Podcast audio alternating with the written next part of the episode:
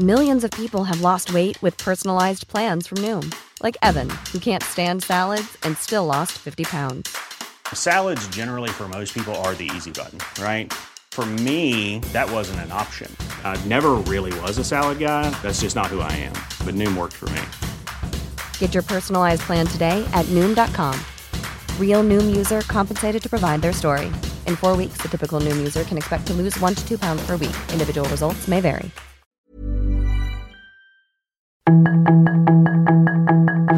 Tarde a tarde, lo que necesitas saber de forma ligera con un tono accesible. Solórzano, el referente informativo.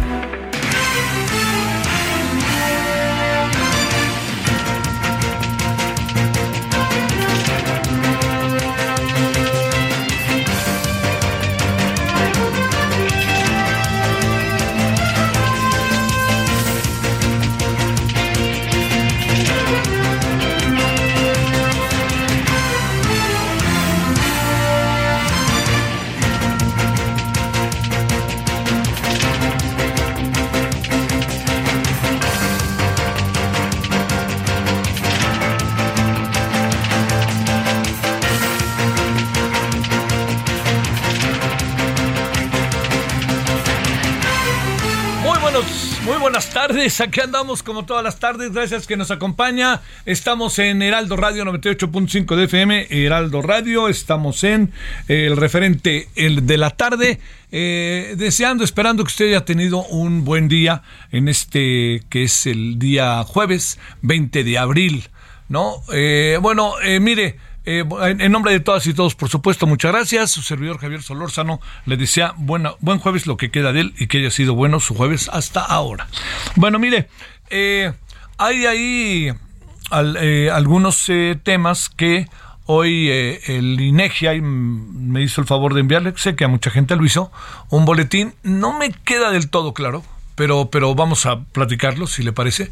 Este, y si el INEGI quiere pues, participar, que lo hemos buscado, pues sería maravilloso. Eh, para que expliquemos qué. Este asunto entre la SEP y el INEGI, que sigue, a mí me parece que sí- sigue teniendo un. eh, sigue teniendo un. eh, como un espacio que genera, genera duda. Pero bueno, eso, si le parece, hablemoslo muy a detalle, ¿no? Para que no, este, para que no, digamos, también para que no tengamos comentarios en falso, ¿no? Que eso no se vale. Yo, la información que tengo es que la SEP le pidió al INEGI que no difundiera la información en materia educativa porque no era de interés nacional. Así fue como se dijo. El INEGI dijo, sí, lo acepto, pero hay variantes que es muy importante en este momento hacérselas saber. Entonces, de todo ya hablaremos y ese es un uno de los temas que como usted, si nos hace el favor, eh, como si nos hace el favor regularmente, quisiera pensarlo, de escucharnos, pues ya le contaremos a detalle qué fue lo que pasó. Bueno, eso es lo primero que está eh, en, la mesa, ¿no? Para que no haya, este, digamos, pa- para que sea un asunto que sepa que está en nuestra agenda, ¿no? No se nos va a pelar. Eh, bueno, otro de los asuntos es eh, lo que está pasando con el INAI. Le voy a decir por qué me vuelvo a detener en el INAI. Porque hoy hablé con la senadora Imelda Castro de Morena. Eh, y fíjese que en la, en la mañana ahí platicamos junto con Amalia García. Y eh, fíjese que eh, la impresión con la que me quedé es que hay un sector de, de Morena que, a diferencia de lo que algunos, me parece que está de repente con mucha irracionalidad, este, llevan a cabo sus argumentaciones, hay un sector de Morena que está eh, muy, es que la palabra no sea muy interesado, nada de eso diré, pero que está, sí está por resolver el problema del INAI.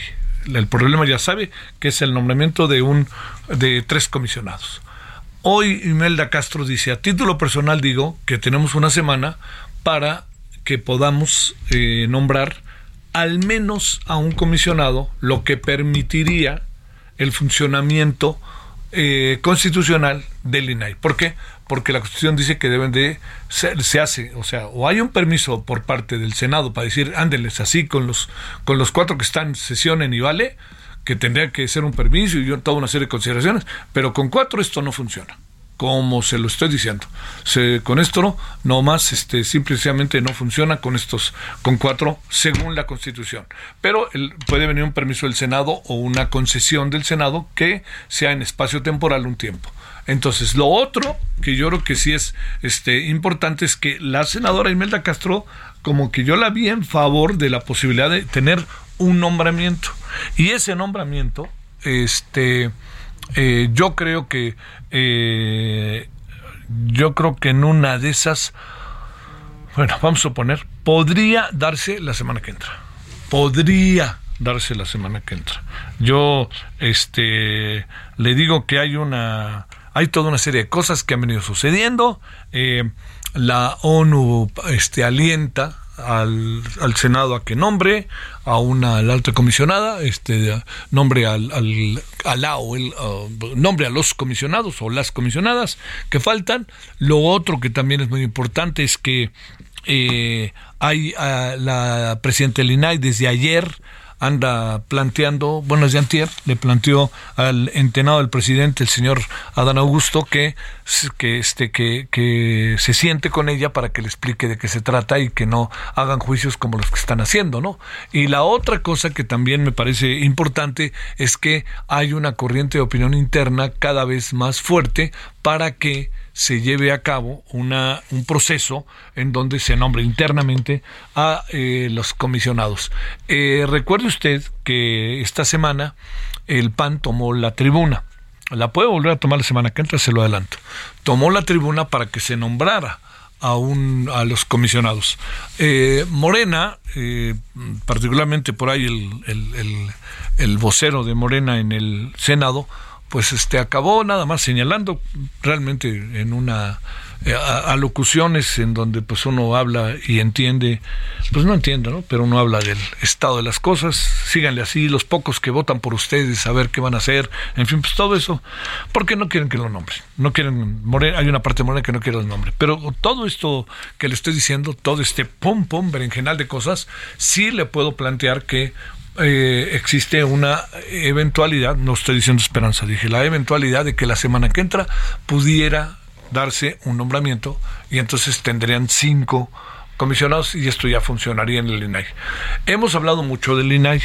Yo le voy a decir que eh, yo trabajé en el Consejo Editorial del INAI. Eh, todo esto fue público, es porque los, lo que uno gana ahí es público, lo que uno hace es público, todo es público como debe ser, sobre todo cuando los emolumentos vienen de parte de usted y míos, de los ciudadanos. Si hay alguien que trabaja en una empresa privada, los emolumentos vienen de lo que hace la empresa privada. Y por lo tanto, pues este el asunto tiene el derecho a quien recibe el salario a mantenerlo en secrecía. Si quiere decir yo gano 10 pesos, lo puede decir. Pero él no está obligado, no es un sujeto obligado, ¿eh? conste. Lo digo por algo que está ahora debatiéndose sobre un periodista en este sentido. No tiene por qué alguien que trabaja en una empresa privada, por ley no tiene por qué decir cuánto gana ni nada. Si él lo quiere hacer, que lo haga. Y punto, ¿no? Ahí sí ya no le damos este más vueltas.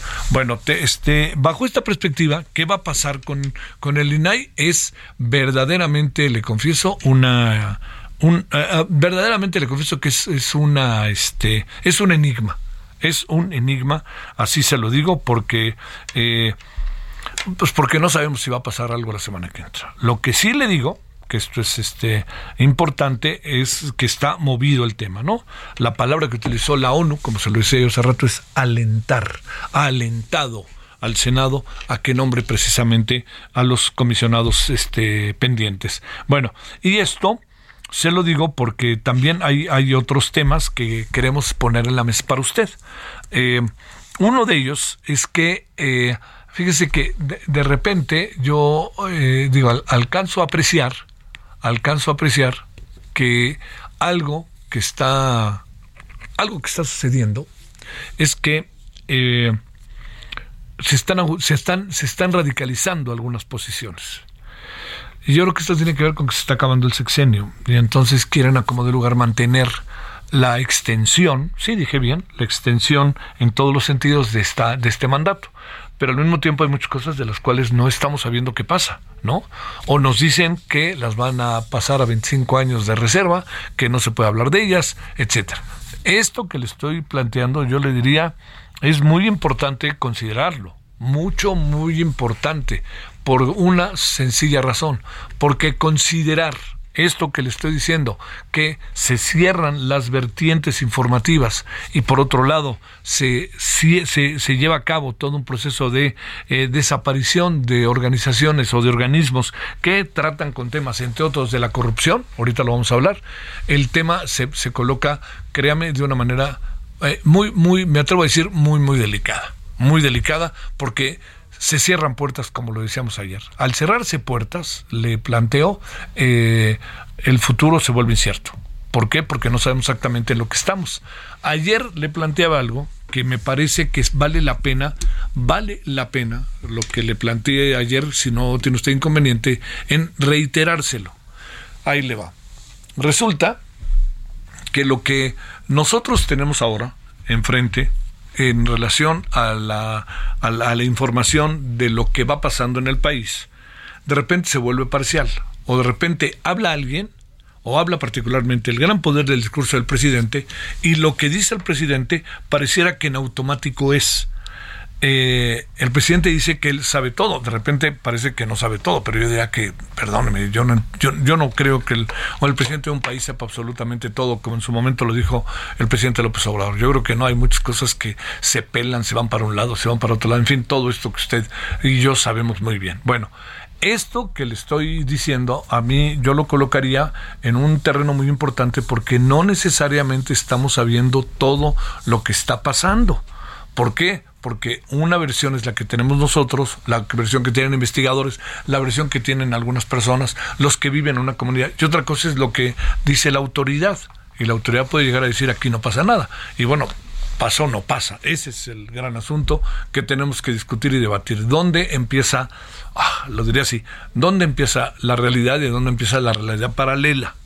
entiendo que es un tema sumamente delicado y muy de muchos retrodecanos. Bueno, todos, todos estos asuntos a lo largo de este día han estado presentes. Algo también interesante que fue que Volodymyr Zelensky, el primer ministro de Ucrania, presidente de Ucrania, este estuvo hoy a través de un video, de una este un Zoom eh, en la Cámara de Diputados para hablar de lo que está pasando precisamente en Ucrania. Eh, no fue en el Pleno porque uno de los diputados, el señor Fernández Noroña, eh, dijo que, que no, que pues, si escuchamos al, al de Ucrania, escuchemos al de Rusia. Yo diría que en un principio algo tiene razón, pero es mucho de propaganda, ¿eh? Mucho de propaganda. Porque hay una consideración internacional a lo que incluye la Organización de las Naciones Unidas, los organismos internacionales, la dinámica internacional de que lo que está sucediendo en el caso de Rusia-Ucrania es que Rusia atacó a Ucrania. Y al haber atacado a Ucrania, el asunto adquiere, en términos de un conflicto, una dimensión totalmente distinta. Entonces, yo creo que ahí hay que ver si el señor Fernández Noroña, su juicio que no, no le he platicado con él, pero creo que una vez ahí me lo platicamos, su juicio, que es prorruso, y no lo digo peyorativamente, su juicio adquiere una dimensión y un valor real como para hacerlo. Y yo creo que va eh, por el mundo, este, a través de Zoom Zelensky, para informar de lo que está viviendo su país, que fue agredido y que está siendo invadido y que no puede ser invadido del todo porque se han defendido los ucranianos, pero también ha tenido, no nos hagamos una ayuda externa. Déjeme decirle una última cosa sobre esto. Primero, las propuestas que hizo Lula para la pacificación se han venido para abajo. No es un asunto fácil de resolver. Y segundo, yo le planteo algo que vale la pena que consideremos. ¿Qué vamos a hacer como mundo, como sociedad, en los Juegos Olímpicos de, de París del año que entra? ¿Cómo le vamos a hacer? ¿Por qué razón? ¿Va a ir Rusia o no va a ir Rusia? ¿Va a ir Bielorrusia o no va a ir Bielorrusia? ¿Va a ir Ucrania o no va a ir Ucrania? ¿Qué tal? Le planteo algo, ¿eh? Que está ahí. La forma en que los deportistas rusos ejercen su actividad profesional como deportistas, ¿cómo cree que es? A través del Comité Olímpico, pues sí, pero a través de las Fuerzas Armadas, como en México. Hay varios deportistas, usted lo habrá visto, que pertenecen, se integran al ejército para que a través del ejército ellos puedan desarrollar y el ejército los mantiene. ¿Qué vamos a hacer si de repente se hace una lista? No, no pueden ir, no pueden ir y no pueden ir, y este no pueden ir.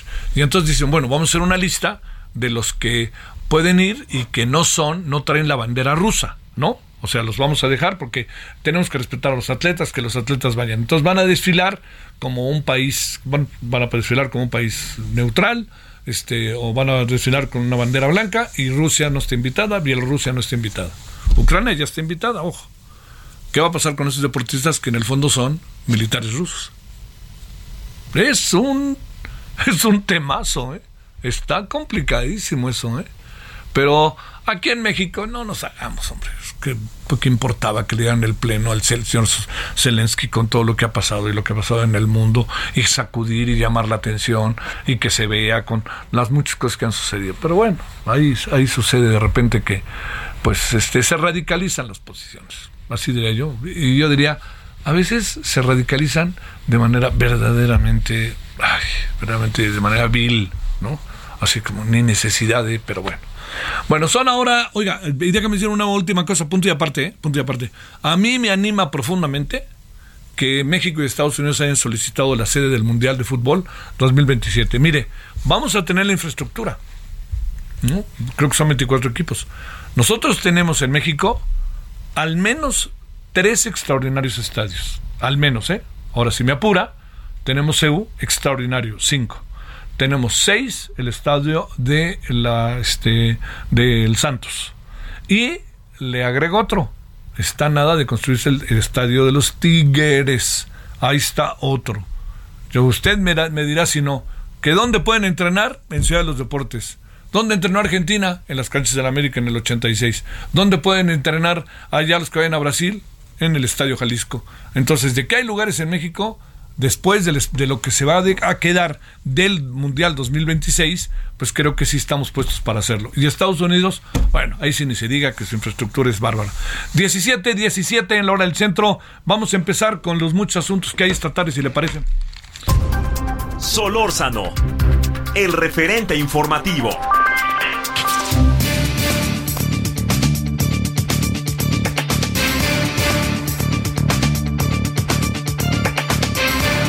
Agradecemos a Fernando Sentíes, CEO del Amitai, organización especializada en ética y transparencia. Fernando, ¿cómo has estado? Gracias por tu tiempo. Buenas tardes. Hola Javier, no, al contrario, muchas gracias por invitarme a tu programa. A ver, este, a ver, primero una reflexión general, Fernando, sobre la propuesta del presidente de desaparecer toda una serie de oficinas de hasta la Comar por ahí de lo que tiene que ver con instituciones que pues el presidente simple y sencillamente las quiere deshacer. Te diría en lo general para luego entrar en particular con lo que tiene que ver directamente con la desaparición de del sistema anticorrupción. Perfecto, Javier, muchas gracias. Sí, mira, eh, a mí me preocupa mucho, eh, eh, desde mi opinión, creo que lo primero que hay que reflexionar es por qué se crearon todas estas instituciones porque acordarnos de por qué se crearon nos hace entender por qué no queremos que regresen a las dependencias de gobierno.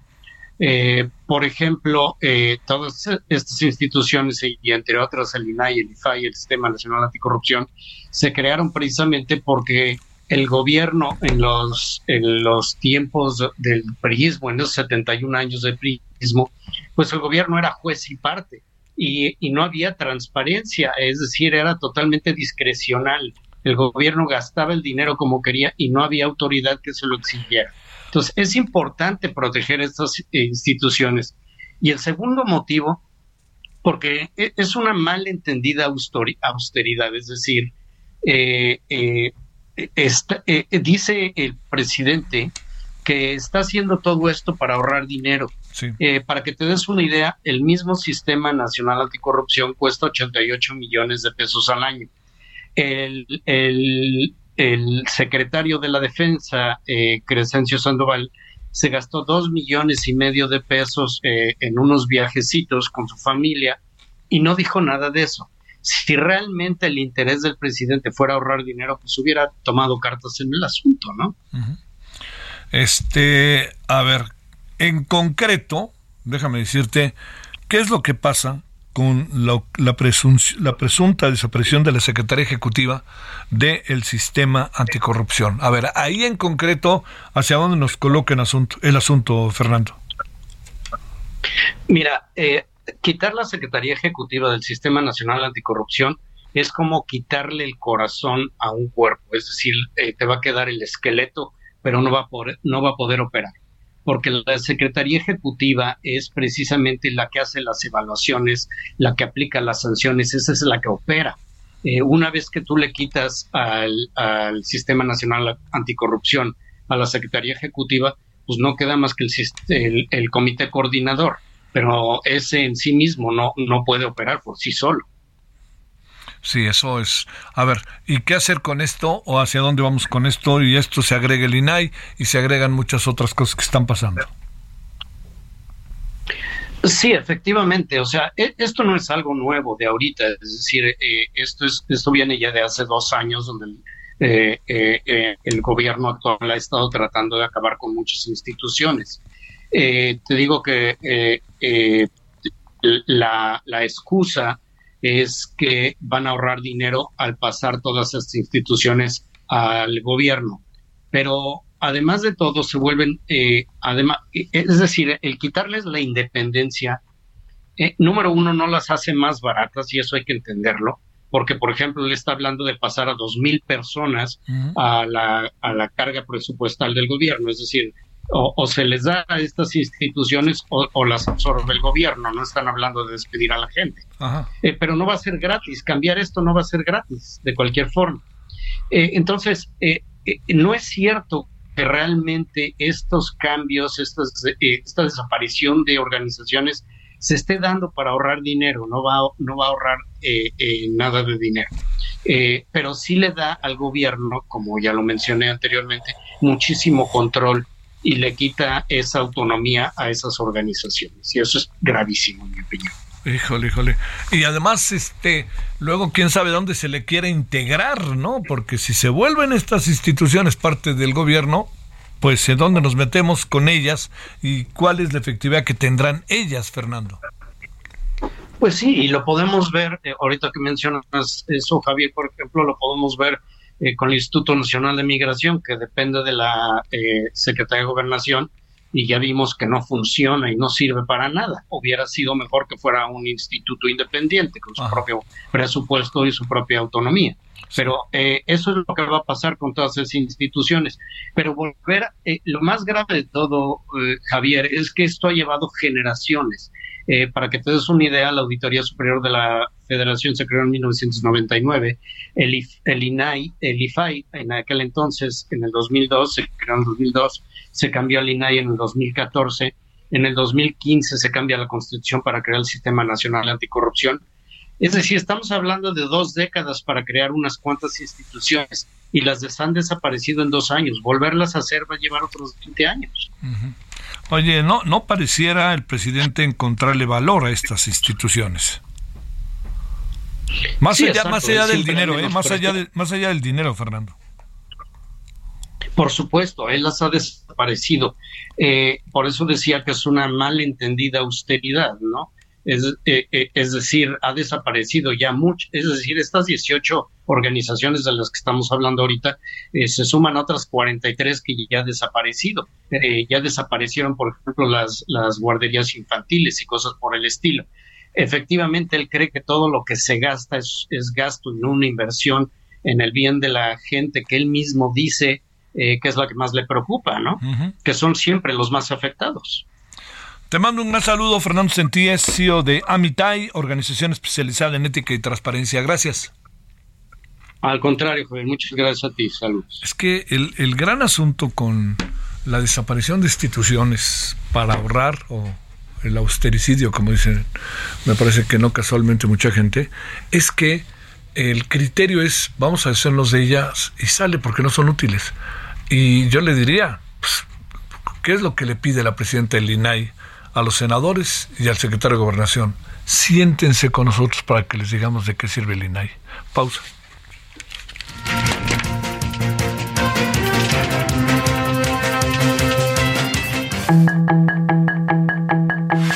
El referente informativo regresa luego de una pausa.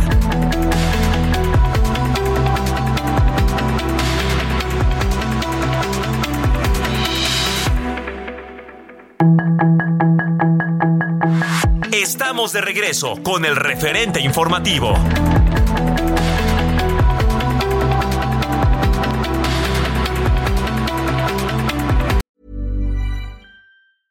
Hey, I'm Ryan Reynolds. At Mint Mobile, we like to do the opposite of what Big Wireless does. They charge you a lot, we charge you a little. So naturally, when they announced they'd be raising their prices due to inflation, we decided to deflate our prices due to not hating you.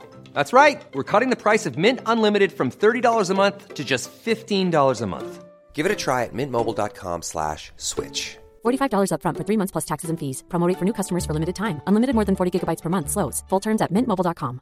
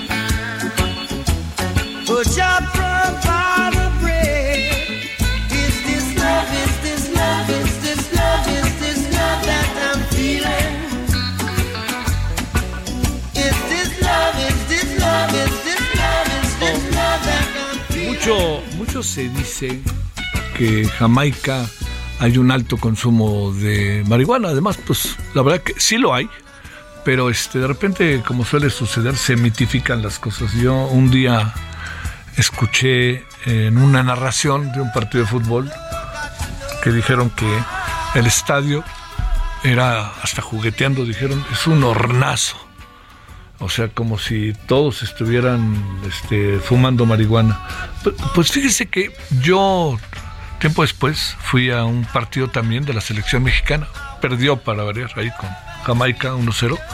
Déjeme decirle que todo esto que se decía a mí no me, no me tocó. A lo mejor, pues que antes sí tocaba, ahora no tocaba. No, porque no hay provisiones. Abiertas no las hay. Entonces, este, pues ya sabe cómo suele suceder, mucha gente se creó un estereotipo, pero lo que sí es cierto es que es amable la marihuana en Jamaica. Y alguien que mucho tiempo anduvo fumando marihuana y andaba en ello, y también le encanta el fútbol, se echaba unas cascaritas, dicen que muy buenas en el Central Park allá en Nueva York. Es ni más ni menos que este gran personaje influyente, es este es de estos personajes que tiene una influencia este, transversal, diría yo, de todo el mundo, ¿no? A donde se ve, aparece Bob Marley, una, fo- ca- una playera de él, una fotografía de él, y está ahí por todo esto, por lo, todo esto que sucedió con, con este extraordinario compositor y cantante jamaicano. Bueno, pues estamos escuchándolo porque, pues para, para dar, rendirle tributo a la marihuana, ¿no? Lo digo no peyorativamente ni nada. Fíjese, hoy venía yo ahí, puedo, déjeme contarle en primera persona, venía caminando ahí por afuera del Senado, saliendo del Senado, y ahí hay una, en, hay una, pues es, es un pequeño parquecito, que está es un parquecito que mucha gente dice que es la hectárea más rica de México, ¿no? Este, y ahí durante mucho tiempo se conseguía marihuana, se sentaban, alguien se quería tirar un toque, pues iba, se sentaba ahí, se lo echaba, no tenía esta preocupación de que lo fueran a agarrar. Sin embargo, pues se fueron apoderando y fueron pasando cosas según el gobierno de la ciudad y entonces tomaron una noche una decisión radical, los agarraron fuera de la base a todos los que generalmente van porque ni estaban, eh, creo que eran como las 2 de la mañana, le contamos aquí y va para afuera, se van todos. Entonces, este, hoy, que es el Día Internacional de la Marihuana, pues había ahí que será como unas 80, 100 personas pues que estaban tratando de regresar a su a la hectárea más rica, pero pues estaba, ya saben, ¿no? No hay manera de pasar, estaba la policía, no hubo ningún incidente y bueno, pues estaban dándose sus toques un poco en honor a esa a ese lugar que durante mucho tiempo fue un lugar muy importante para ellos y acabó reconciliando y conciliando muchas cosas y permitió precisamente todo ello. Así que hoy es Día Internacional de la Marihuana. Eh, alguien que fue eh, alguien que se echó para adelante con la marihuana es ni más ni menos que eh, el señor Bob Marley, que además es un personaje de la mayor importancia en el mundo de la música y en el mundo social para mucha gente y a mí me parece muy bueno. Is This Love? Es tu amor, es Bob Marley.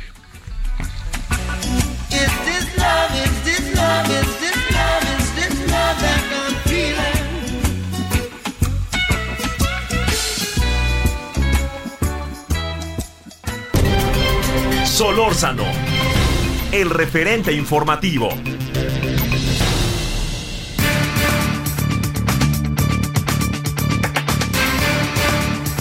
¿Qué le parece si regresamos al tema de la CEP, INEGI, Interés Nacional? Le hemos pedido a la doctora Lauda Frade, Rubio, directora de calidad educativa Consultores S.A., que esté con usted y con nosotros y hablemos de ello. Laura, doctora, ¿cómo has estado? Muy bien, gracias. ¿Y tú? Pues todo bien, oye, a ver, a ver, ¿ya leíste el, el- el boletín del INEGI? Sí, sí, sí, sí, sí. ¿Te da, estoy ente- ¿Te da claridad o no te da claridad de lo No, que- sí, me da claridad. Me da, ver. bueno, ver, mira, lo que pasa es que para entender lo que está pasando es necesario un poco como de antecedentes. El CIGE, que es el, eh, el sistema de información y gestión educativa que tiene la Secretaría de Educación Pública, nace con la reforma de Peña Nieto. Oficialmente en el diario de la Federación del 20 de marzo del 2013. De, perdón, del, do- del 2015. Se surge con la ley, pero realmente empieza a operar hasta el 2015. Antiguamente, antes que apareciera el CIGED como tal, la Secretaría de Educación Pública tenía en sus manos el Padrón Nacional de Alumnos, Docentes e Instituciones y el Registro Nacional de Alumnos, Ajá. Maestros de Escuelas. Ajá. ¿Sí me escuchas? Perfectamente. Entonces, esos dos patrones eran parte de la Secretaría, pero no eran públicos. Sí, o sea, los manejaba la Secretaría, la Secretaría centralizaba la información.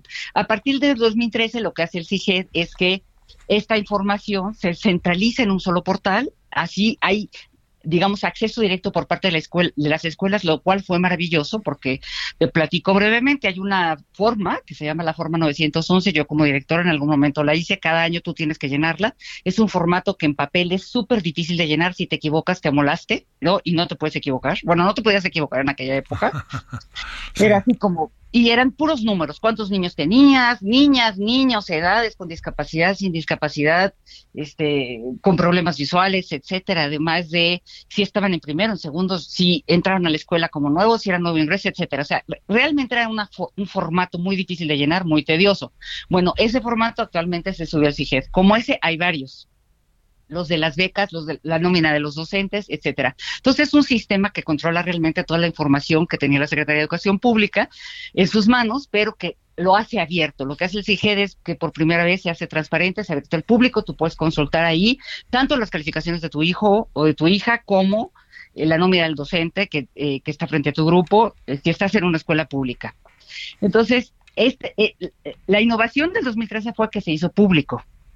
Lo que está pasando ahorita es que lo que se le pide al INEGI es que deje de hacerlo público, que ya no sea algo al que todo el mundo puede acceder libremente, sino que de alguna manera pues esté solamente en manos de la Secretaría de Educación Pública. Este, no, digamos, es la, el último, la última como, el último borrador, el último intento de eliminar las reformas educativas que se dieron de, de, en el 2013. O sea, no era una reforma como educativa como tal, sino es, esto era parte de la reforma de Peña Nieto, la transparencia, el acceso a la información pública, que todo el mundo supiera lo que estaba pasando con su hijo, con su hija, con su maestro, con el sistema educativo nacional, ¿no? Entonces, lo que sucede ahora es que deja de ser público. O sea, es un retroceso en ese sentido, deja de ser público. Y esto es lo que es importante, ¿sí? Es lo que se había ganado. Se habían dado como hacer un sistema muy fuerte en el que todo estuviera centralizado en una sola plataforma, a partir de la cual todo el mundo podía tener acceso, que básicamente tenía cuatro funciones, brindar información sobre alumnos, alumnas, docentes, la nómina, sí, simplificar la gestión educativa a los directores, que te digo que era pesadísimo llenar esos formatos así en el papel, y si te equivocas además ya te amolabas, y además brindaba información a los gobiernos estatales, a los municipios, a las propias secretarías, al sector privado incluso, por ejemplo, tú como este una editorial que quisiera sacar ciertos libros para secundaria, pues ahí tenía cuántos libros pudiera, a- a- eh, digamos, ofertar en el mercado, ¿no? Por el, porque cuántos niños tienes en primero secundaria, en tal estado, en tal lugar, en tal localidad, de acuerdo a tu mercado. Entonces, todo eso, de alguna manera u otra, se restringe. Eso es lo que sucedió. Hay una restricción a la transparencia, al acceso a la información pública. También los académicos, pues usamos esa base de datos, participamos, et- etcétera, ¿no? Entonces, de alguna manera, bueno, pues es eso, en resumen, un, un retroceso al acceso a la transparencia y a la información pública por parte de todo lo que la Secretaría de Educación Pública cuenta como información. A ver, es un retroceso, por definición intuyo lo que es la crítica de todo esto, pero pregunto, ¿esto qué significa? ¿Qué significa para el desarrollo educativo, para la evaluación educativa, para la investigación en materia educativa y para la perspectiva educativa? Pues mira, básicamente lo que significa es que cualquier eh, investigación que tú quieras hacer como académico o en el caso, por ejemplo, de los municipios, de los estados, que tenían un referente con para eh, obtener información con cierta metodología científica, eh, rigurosa, de alguna manera garantizada, siempre hay un, un riesgo, un margen de error, pero de alguna manera garantizada, pues eso ya no lo tienes. Entonces, el diseño de las políticas públicas, la información académica o la- las investigaciones académicas que pu- tú puedas llevar a cabo, eh, este, la información que tú puedas obtener como sector privado para el mercado educativo propiamente dicho, que vienen siendo libros de texto, materiales educativos, etcétera, pues ya no es tan confiable porque no puedes acceder públicamente a ella y porque pues habrá que conseguirla no sé cómo. ¿Sí?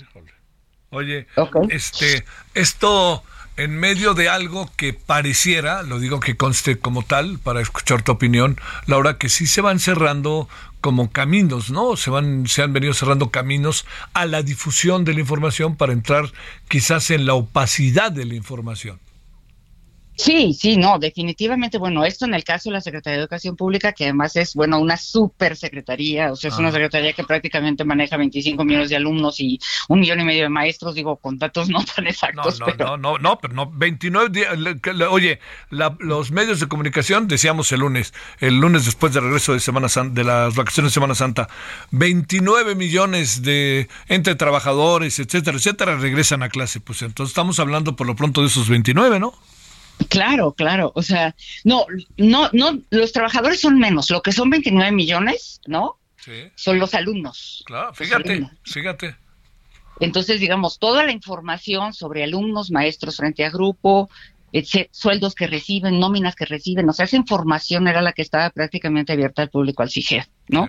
Es un asunto de transparencia, de acceso a la información que sí se había luchado mucho desde la sociedad civil que se abriera.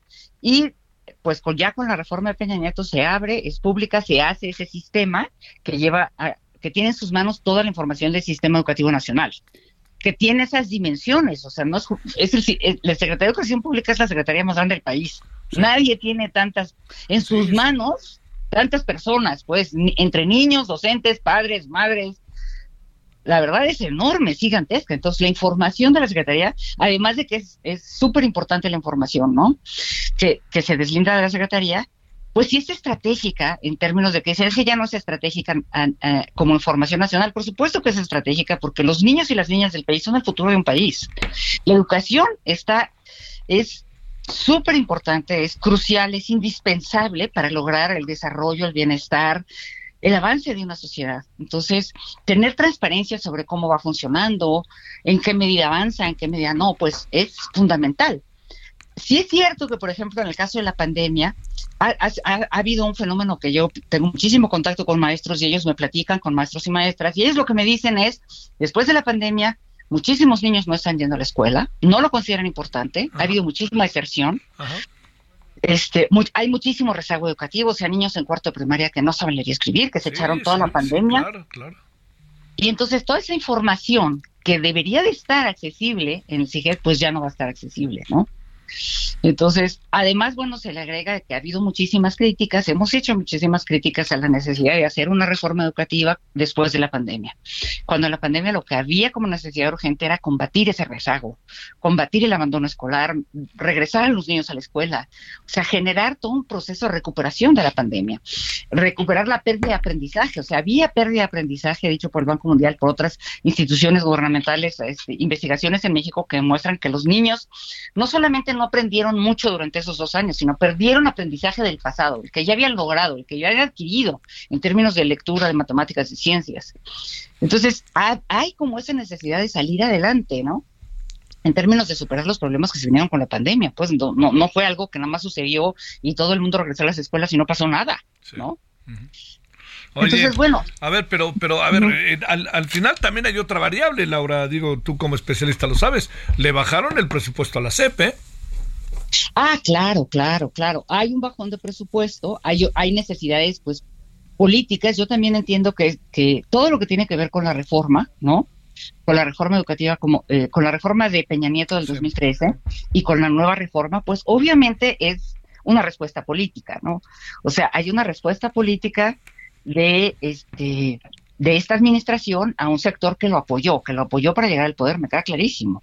Entonces, por supuesto que también esto entra dentro de una lógica política de respuesta a un sector que demandó un cambio a la reforma del 2013, me queda clarísimo, ¿no? Que la transparencia en términos de nómina, de términos de cuántos maestros son, dónde están las plazas, etcétera, también es un asunto que tiene que ver con esa reforma política que se dio con esta administración. Como con la otra igual, o sea, la otra también pues re- respondía a otros intereses, a otras personas, etcétera. Entonces digo, esto pues es evidente, pero hay un cambio político ahí sustancial que también hay que tomar en cuenta. A ver, cerremos, Laura, te pregunto. ¿Qué nos resuelve lo que estamos haciendo como país, como el proceso educativo? Una decisión de una de las instituciones más creíbles, como es el INEGI, con una de nuestras secretarías más importantes. Yo te diría una de las dos, tres más importantes. Como- Para cualquier país, la O sea, secretaría ¿qué de- nos resuelve que, que lo hayan quitado? Sí, o- ¿qué, qué? sí por, por, por qué tienen ese criterio? Sé que no resuelve nada, pero perdóname, pero ¿por qué habrán Ah, ya tomado entendí, esta o sea, ¿qué decisión? resuelve? Sí. O sea, ¿qué re- Bueno, básicamente yo creo que un problema político. O sea, lo primero que resuelve es un problema político que Ah. esta administración enfrenta. Entonces, es una decisión política que hay que tener en claro, porque no es que se elimine el CIGED, es que deja de ser público. ¿Sí? O sea, es que el INEGI no lo va a hacer público. Cuando se le pide al INEGI no hacerlo público, es que no podemos tener acceso todos. Con y eso, todas, sí, ¿no? claro, con eso Entonces, digo, esa es la, la pérdida, pues digo, es de transparencia. ¿A qué resuelve? Pues un problema netamente político. Esto es un asunto político, hay que tenerlo claro. Pero no nos Para mí, desde mi punto de vista y desde mi opinión, así, Sí. ¿no? Ajá. yo creo que es, es finalmente resuelve un problema político la Secretaría y que también, obviamente, pues tal vez reduzca gastos, tal vez pues oculte cierta información sobre cómo se manejan ciertos recursos del interior de la re- Secretaría. O sea, digo, tal vez, todo esto es tal vez, porque una vez que tú no tienes información, pues no puedes establecer hipótesis, hacer investigaciones y asegurarlo con una metodología científica más precisa, ¿no?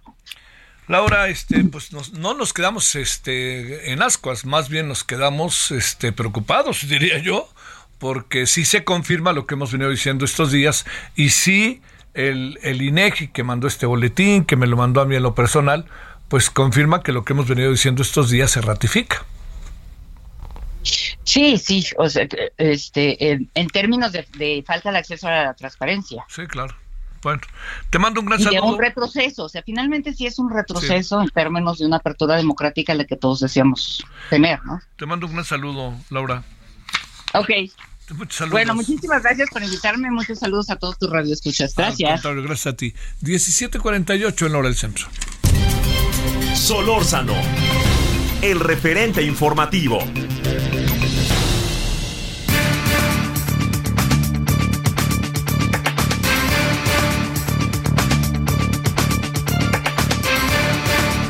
Bueno, vámonos con Margarita Garfias, ganadora del Premio Nacional de Derechos Humanos 2021, fundadora de la organización Familias y Retos Extraordinarios, que tiene un título maravilloso esta organización.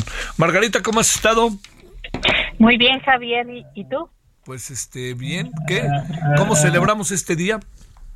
Híjole, celebramos este día pues en una reunión con los abogados de Carlos, mi hijo, quien es ya un adolescente de 19 años y que pues todavía el IMSS no ha cumplido la sentencia que se mandató precisamente en el 2019 de proveer los medicamentos de cannabis que requieren. Oye, ¿cuál es la razón por la cual no llegan estos eh, medicamentos? Pues la razón que argumentan es que no están disponibles en, en nuestro país de inicio y que en segundo término, pues se tendría que hacer una fórmula magistral aquí en el país para proveerlas. Pero déjame decirte que pues yo desde el año pasado viajé a Colombia, traje los medicamentos, Carlos los está tomando con muy buenos resultados y que pues estos medicamentos pues desgraciadamente no están en el país porque el reglamento de cannabis necesita precisamente que se habiliten por parte de la COFEPRIS las homoclaves para realizar todos los trámites, tanto para materia prima, eh, producto terminado, importación de medicamentos, semillas, etcétera ¿no?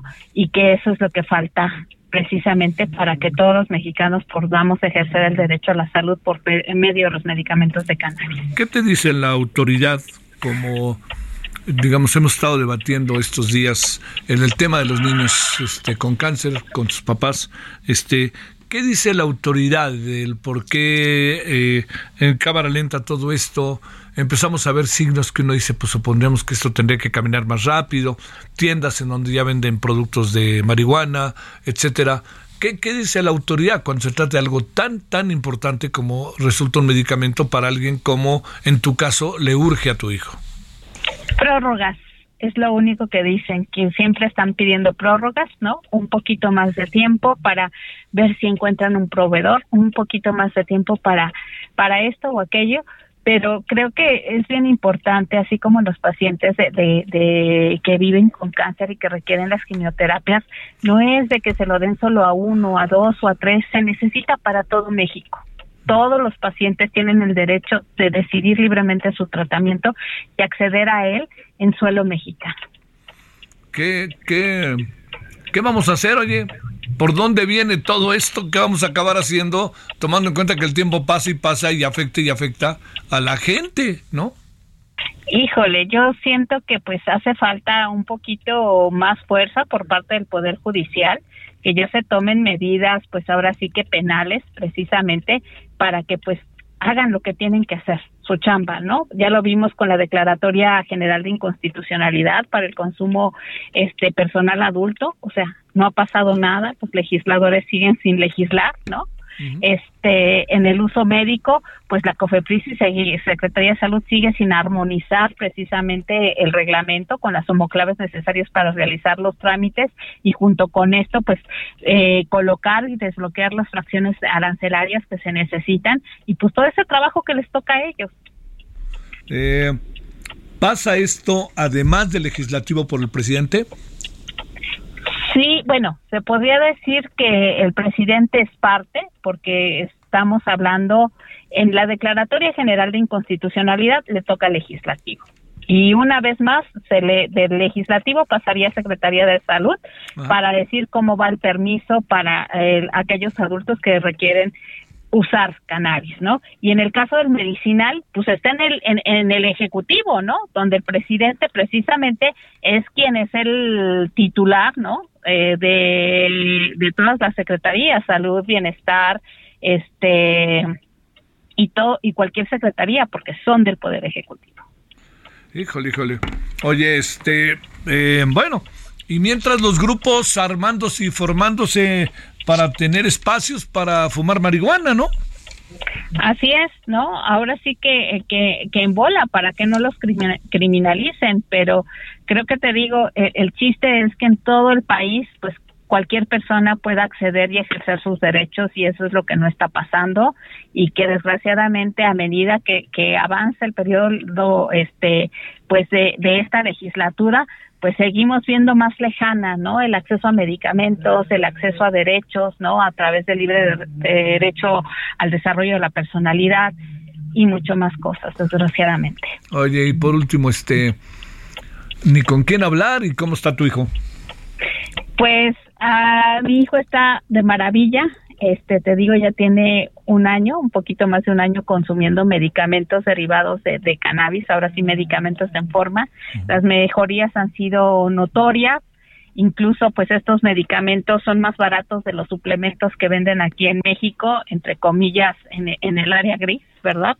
Este, y pues ahorita lo único que nos queda a los pacientes, desgraciadamente, es adquirirlos en Colombia. Ojo. Oye, ¿y qué? ¿Cómo te llegan? ¿Po- ¿Te vas hasta allá o qué? Este, el avión, de esos paquetes de avión que te cuestan este cuatro mil, seis mil pesos, la ida, vuelta, este, a Colombia y pues me traigo medicamento para seis meses. Y espero que no te detengan aquí en la aduana, ¿no? No, porque todo se está haciendo de manera legal. Muy todo bien, se hace sale. con recetas médicas, con este lo que indica pues ahora sí que este reglamento de cannabis que pues no ha funcionado más que para que los pasajeros de avión traigan consigo sus medicamentos, Sale. es como lo estamos haciendo. Te mando un gran saludo, Margarita Garfias. Gracias. A las 21 Por el horas en lo- a las 21 horas en hora del centro, Heraldo Televisión, ya le contaremos en la noche, referente nocturno. Hasta aquí Solórzano, el referente informativo.